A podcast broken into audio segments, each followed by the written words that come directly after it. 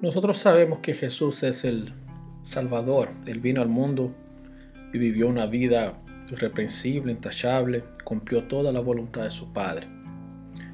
A veces algunas personas creen que el hecho de que Él sea el Mesías, que Él sea el mismo Dios encarnado, eh, significó algún tipo de ventaja para Jesús. Entonces los comentarios son, bueno, sí, Jesús no pecó, pero también era Jesús. O sea, como que eh, siendo quien es, Él tiene sobre nosotros o en relación a nosotros ventajas, ya que Él tiene el poder, tiene eh, capacidad y, y, tiene condiciones de, no, de no seguir los mismos caminos, los mismos pasos que nosotros. Sin embargo, eh, yo quiero yo quiero refrescarte la memoria, ¿no? Porque Jesús, Jesús, si bien es cierto, es Dios, pero al encarnarse, Él se despojó de toda su gloria para ser como uno. Eso era vital para que el sacrificio suyo valiera para nosotros. Porque si Jesús tenía cualquier ventaja para sobrepasar o para soportar los pecados. Entonces él no estaba expuesto a las mismas a las mismas cosas que nosotros. Entonces él no era un, común con nosotros, no era un hermano con nosotros en el sentido humano. Y, si es así, eh, su sacrificio entonces no debiera ser aplicado a nosotros, porque no estamos, entre comillas, en, igualdad de condiciones. Sin embargo, la escritura dice que no, que Él pasó lo mismo que nosotros pasamos, que fue eh, expuesto a lo mismo, sufrió lo mismo, pero Él no pecó.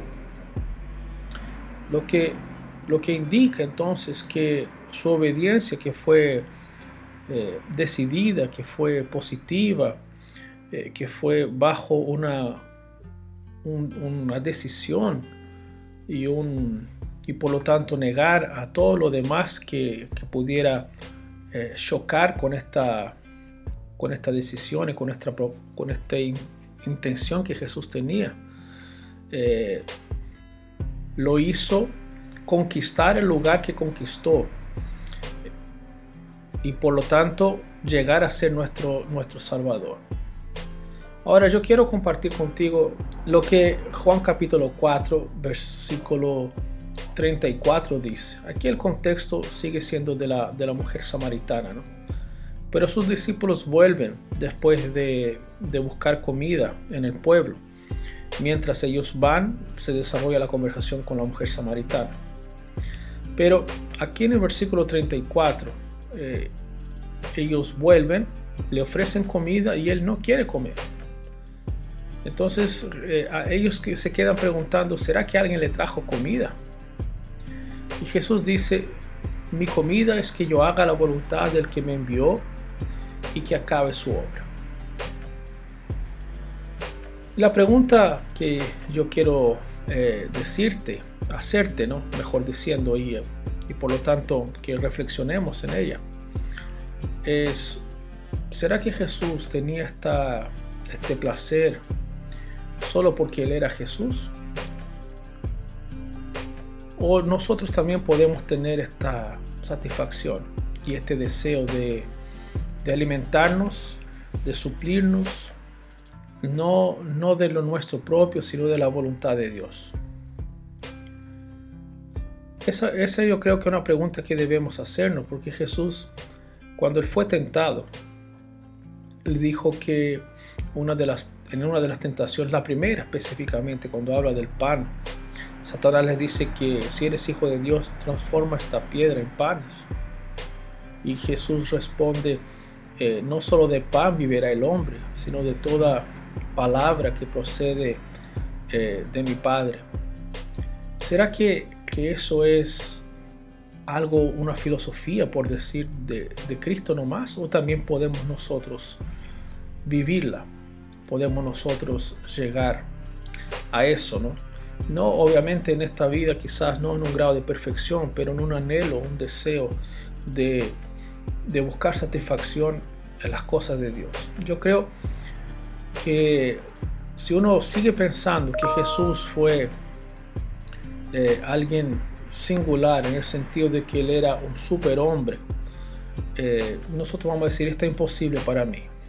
Pero si nosotros somos sinceros con la escritura y, vemos que, que Jesús fue hombre como nosotros, que Él se despojó realmente de su gloria, se despojó de todos esos elementos y, y, se expuso como nosotros estábamos expuestos. Entonces su, su decisión y, y el camino que Él apunta no era solamente algo suyo, sino también algo que puede ser mío, algo que puede ser tuyo. Eh, de buscar satisfacción, como te decía, de buscar alimento, de buscar eh, ser saciado, no por las cosas perecederas, sino por, por la presencia misma del Señor. Eso es lo que Jesús dijo ahí. Mi, mi alimento, mi, mi, satisfacción, mi, mi, nutrición, ella eh, está en cumplir la voluntad de Dios. Con eso Él no está diciendo que no necesita comer, obviamente, ¿no? sino que eh, su mayor urgencia está en seguir y obedecer a Dios. Que, que, el Señor nos ayude a comprender esto y a poder aplicarlo a nuestra vida, ¿no?